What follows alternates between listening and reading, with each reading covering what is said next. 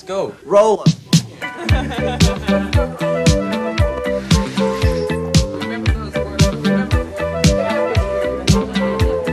Hola amigas y amigos, les habla Mauricio de Medina y les doy la bienvenida a un episodio más de Aprende, ahorra e invierte. Te invito a escuchar el tema Notas sobre el libro Bufetología, el resumen semanal de los mercados y la frase de la semana. ¡Empezamos!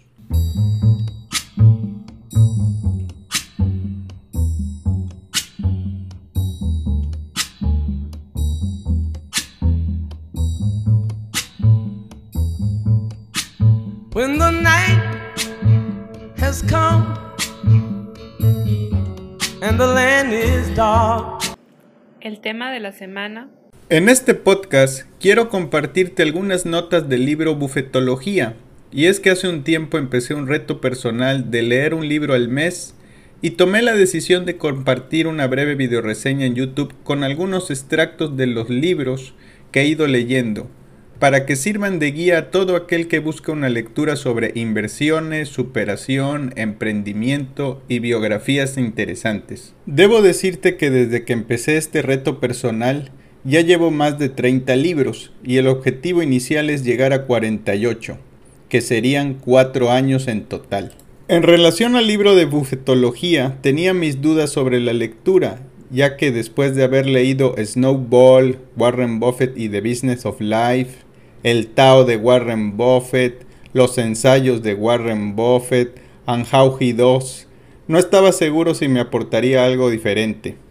Y bueno, debo decir que me he llevado una grata sorpresa. El libro escrito por Mary Buffett y David Clark me ha parecido muy bueno, con capítulos cortos pero muy claros, con buenas definiciones, conceptos y ejemplos.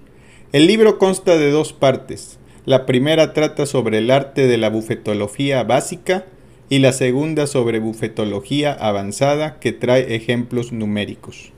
Un punto relevante desde el inicio es la importancia de entender qué se quiere poseer, comprender por qué se desea hacerlo y saber esperar al precio correcto de adquisición, ya que éste determinará el rendimiento futuro de la inversión. Es preciso entender que para comprar es necesario calcular la tasa de rentabilidad compuesta esperada y para ello la compara con otras inversiones disponibles y compra la que sea la mejor. Si no entiende su funcionamiento y no puede proyectar su flujo futuro, prefiere no invertir. Es bien sabido que en su momento Warren Buffett evitó invertir en tecnología desde edades muy tempranas en empresas como Microsoft o Apple. Según Buffett, deberás de invertir en empresas únicamente si tienen una economía empresarial excelente y demuestran una tasa de rentabilidad anualizada esperada superior al 15%. Y este número sale de saber a que a ese rendimiento habrá que restarle la inflación y los impuestos, y esa es la única manera de tener un crecimiento real sobre cualquier inversión. De ahí se deriva de que es afecto al estilo de comprar y mantener, no andar vendiendo y comprando de manera continua, ya que esto genera comisiones que tienen un impacto directo en el rendimiento total de la inversión. Adicionalmente, tiene unos capítulos para hablar de la inflación y su efecto, y en que una de las maneras de enfrentarla es por medio de la inversión, es decir, invertir en empresas y en modelos de negocio que puedan obtener un rendimiento real. Se hace énfasis en que es mejor invertir en empresas con rendimientos constantes más que en inversiones que luzcan explosivas a corto plazo. Al seleccionar empresas, prefiere las que tengan monopolios o ventajas competitivas sostenibles y que son la clave para obtener rendimientos consistentes y superiores a la media. Gusta de empresas donde su alta dirección sea de nivel superior. Es bien sabido que cuando compra la totalidad de una empresa, no busca entrar a operarla, sino más bien dejar que la alta dirección siga al frente haciendo lo que ha demostrado hace bien ha incorporado a su análisis el que la empresa tenga un proceso que sea difícil de replicar para evitar una guerra de precios y que la marca sea una marca reconocida en su sector que guste a los clientes finales. Esto quiere decir que son empresas que tienen una marca sólida y se conectan con el consumidor que tiene pocos incentivos para cambiar a otra marca. La lealtad del consumidor requiere de tiempo y es difícil de replicar por la competencia. Si se encuentran empresas así, tienen puntos adicionales en el scorecard. Por otro lado, me ha llamado la atención su concepción de los dividendos, ya que hay dos corrientes que he observado. Una donde los dividendos permiten un flujo al inversionista y se agradecen, y otra donde los dividendos se reinvierten para comprar más títulos y genera un mayor rendimiento futuro. De hecho, los títulos de su fondo Berkshire Hathaway no se distinguen por otorgar dividendos y la razón radica en que los dividendos solo tienen sentido si las empresas tienen bajos rendimientos sobre el capital invertido o escasas perspectivas de crecimiento. Y en el caso de las recompras, solo tienen sentido si el precio de la cotización está por debajo de su valor intrínseco. Creo que ambas corrientes son válidas dependiendo las necesidades del inversionista, ya que tomar un dulce de vez en cuando no me parece una mala idea, ya que el dinero también debe disfrutarse y utilizarse según sea el caso. Si se está en una etapa de crecimiento, lo mejor es seguir invirtiendo. En relación a las características de las empresas que selecciona, busca las que son excelentes, y esto tiene que ver con que éstas son líderes de la industria y tienden a tener baja deuda, grandes flujos de caja, una marca sólida, bajos costos de mantenimiento, productos o servicios de calidad, valor contable creciente, ganancias sólidas y un equipo directivo de alto desempeño. Buffett sabe que muchas veces el mercado se mueve de manera irracional y cae de manera drástica por diferentes eventos, y que la reacción de los participantes del mercado permite adquirir estas empresas a un valor de descuento, y es en ese punto cuando comprar con un margen de seguridad es lo aconsejable. De ahí que para poder proyectar con precisión un valor futuro para una empresa, el negocio tiene que ser simple y predecible, tipo Coca-Cola, donde tiene una participación importante. Si no es un negocio que cualquier idiota pueda administrar, se tendrán verdaderos problemas para cumplir todos los puntos expuestos anteriormente. Hay que buscar empresas cuyos precios de sus productos o servicios puedan ser aumentados por encima de la inflación sin perder clientes. Estas empresas son las verdaderas minas de oro. Piensa en Coca-Cola durante un momento. Piensa en cuántos establecimientos la venden.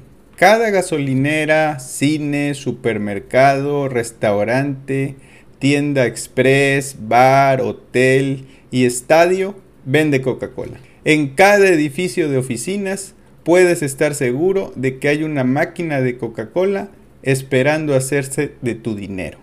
Coca-Cola es una bebida tan popular que las tiendas y los restaurantes tienen que tenerla. Tienen que tenerla. Porque si no la tienen, pierden ventas.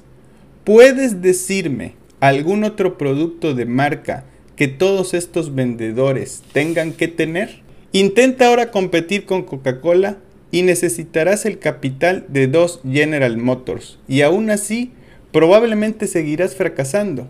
Estamos hablando de un monopolio del consumidor a prueba de bombas. Yo, en esta etapa de mi vida, tomo más agua que coca, pero me atrevo a decir que he consumido varios cientos de Coca-Colas a lo largo de mi vida.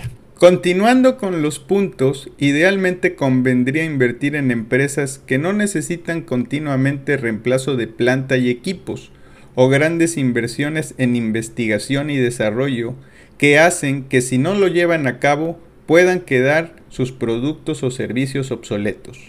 Otro punto que se vuelve muy importante y es conocer la diferencia entre precio y valor. El precio es lo que se paga por una acción y el valor es lo que fundamentalmente produce y consigues. Una empresa que tiene un precio de 10 pesos por acción con otra que tiene un precio de 100 pesos no implica que la empresa de 10 pesos sea una ganga y o que la empresa de 100 pesos sea de mayor calidad. Algo que ha ido evolucionando en su filosofía de inversión es solo invertir en calidad y no buscar negocios medio muertos en la búsqueda de un gran home run. Y eso fue parte de escuchar a su compañero de inversiones, Charlie Munger. También queda claro que las ganancias se dan en el tiempo, y esto quiere decir después de varios años, de preferencia 10 años o incluso más. Si se quiere ganar, la clave del juego a largo plazo es la reinversión. Muchas veces no basta una inversión inicial para ver crecer una cartera o portafolio de inversión. El interés compuesto viene apoyado de aportaciones adicionales y es así como Warren ha logrado ver crecer su fortuna. En relación a cuándo vender, esta idea ha ido evolucionando. Buffett menciona que nunca hay que vender una empresa excelente. Sin embargo, no todas las empresas que componen una cartera pueden serlo.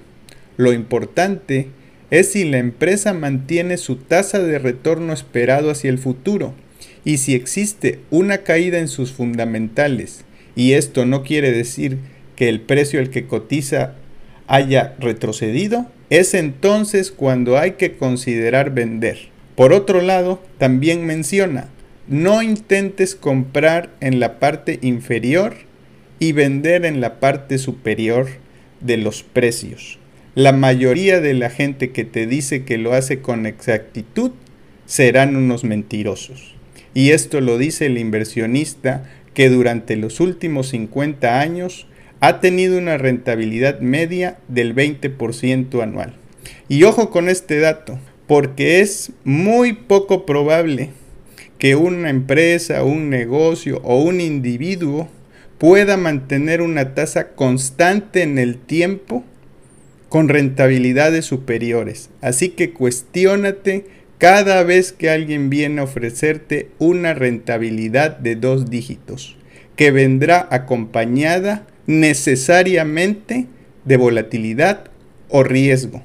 Asegúrate siempre de saber y conocer todos los riesgos que vas a asumir en búsqueda de mayores rendimientos. Hasta aquí estas breves notas del libro y recuerda suscribirte a este podcast y a mi canal de YouTube para seguir recibiendo datos que considero pueden ayudarte a ser un mejor inversionista.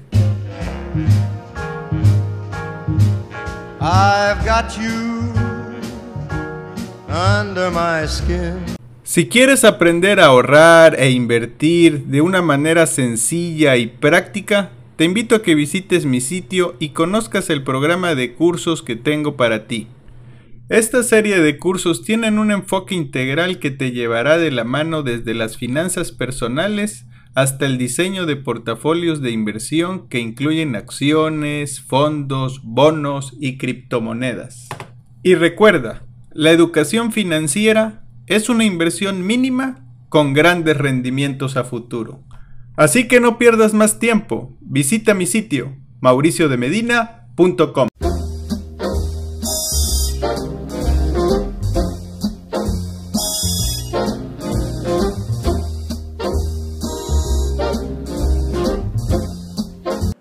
Semanal del mercado.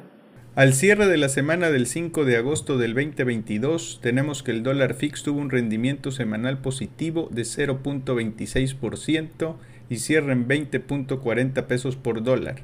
El índice de precios y cotizaciones de la Bolsa Mexicana de Valores tuvo un rendimiento semanal negativo de 2.95% para ubicarse en 46.723 puntos, mientras que el índice norteamericano Standard Poor's 500 tuvo un rendimiento semanal positivo de 0.36% para colocarse en 4.145 puntos. Por otro lado, en la semana, el Z28 días se ubicó con una tasa nominal del 8.01%. La inflación se muestra en 7.99% y la tasa de referencia en 7.75%.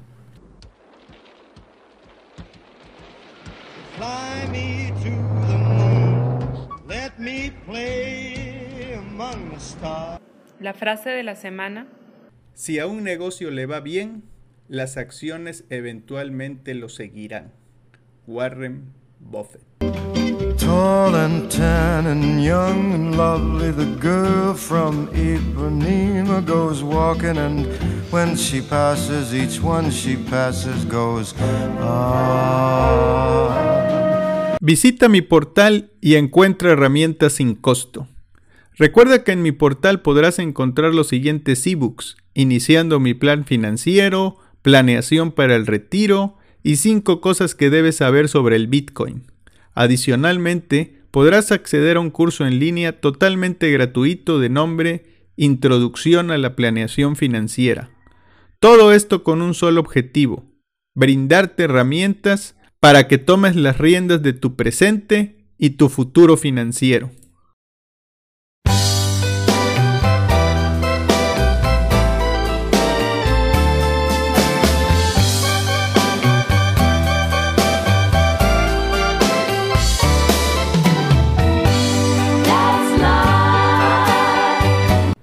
Gracias por escuchar este podcast semanal de Aprende, ahorra e invierte.